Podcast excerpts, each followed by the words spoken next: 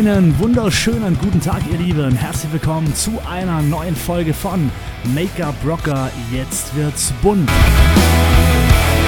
Hier geht es rund um das Thema Make-up, Business, Marketing und alles natürlich frei Schnauze. Wenn ihr darauf Bock habt, dann abonniert diesen Kanal und nun wünsche ich euch viel Spaß mit diesem Podcast Rock the Make-up.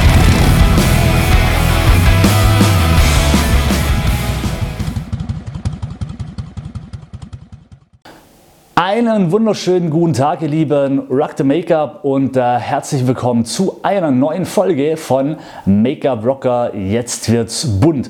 Heute geht es um das Thema was steckt hinter eurer Zahl? Worum geht es bei dem Ganzen? Und zwar geht es bei dem Ganzen um natürlich die sozialen Medien. Alles, was es dort so gibt. Egal, ob es Podcast ist, ob es YouTube ist, Facebook, Instagram, Twitter, äh, Snapchat oder was auch immer. Ihr müsst euch immer hinterfragen, was steckt hinter der Zahl eurer Abonnenten.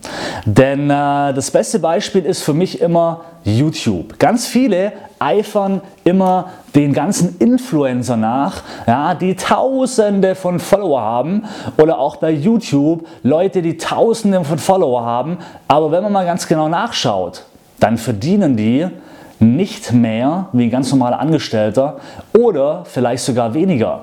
Aber warum ist das so? Warum verdient jemand, der eine halbe Million Follower hat, weniger als jemand, der 1000 Follower hat? Ja, obwohl beide selbstständig sind. Was ist da der Grund? Und äh, was ganz wichtig ist, dass ihr euch nicht von Zahlen blenden lasst. Denn für euch muss immer ganz wichtig sein, was steckt hinter dieser Zahl? Wer steckt hinter dieser Zahl? Und dann müsst ihr euch nämlich darauf konzentrieren, dass wenn ihr euch Reichweite aufbaut, natürlich auch nur Follower aufbaut, mit denen ihr auch wirklich Geld verdienen könntet. Ja?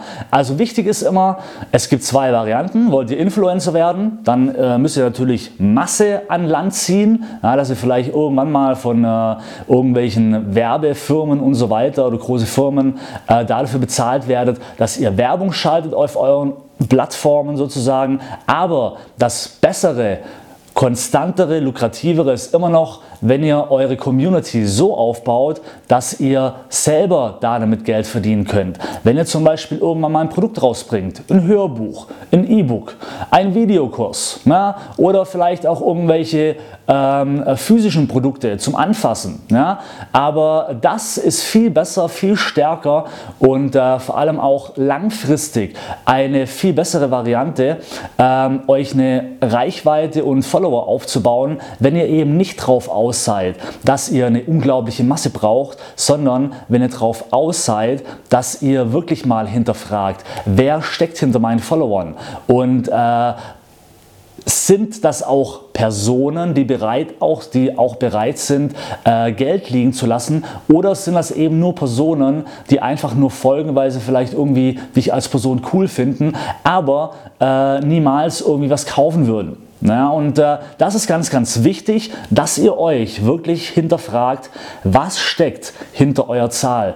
Und dann lernt man ganz schnell, dass es gar nicht darauf ankommt, dass du 100.000 Follower hast. Überhaupt nicht. Ja? Also das war vielleicht vorher mal, äh, das Ganze ist aber, finde ich persönlich, private Meinung komplett überlaufen. Ja? Also der Markt ist schon übersättigt eben mit diesen ganzen Influencer und so weiter. Also schaut lieber, wenn ihr jetzt anfangt, mit dem Ganzen euch etwas aufzubauen, aufbauen, dann schaut, dass ihr Klasse statt Masse aufbaut. Schaut, dass eure Follower, wer da dahinter steckt, dass es auch wirklich nur Personen sind, die auch natürlich an eurem Content interessiert sind und auch vielleicht darauf, äh, darauf interessiert sind oder daran interessiert sind, wenn ihr mal was auf den Markt bringt, äh, dass sie das natürlich auch von euch kaufen. Das ist so das Wichtigste. Darum macht man sich die Mühe, darum gibt man kostenlosen Content, darum versorgt man auch seine Community ständig mit neuem Material, ähm, damit man eben später auch irgendwann mal was zurückbekommt.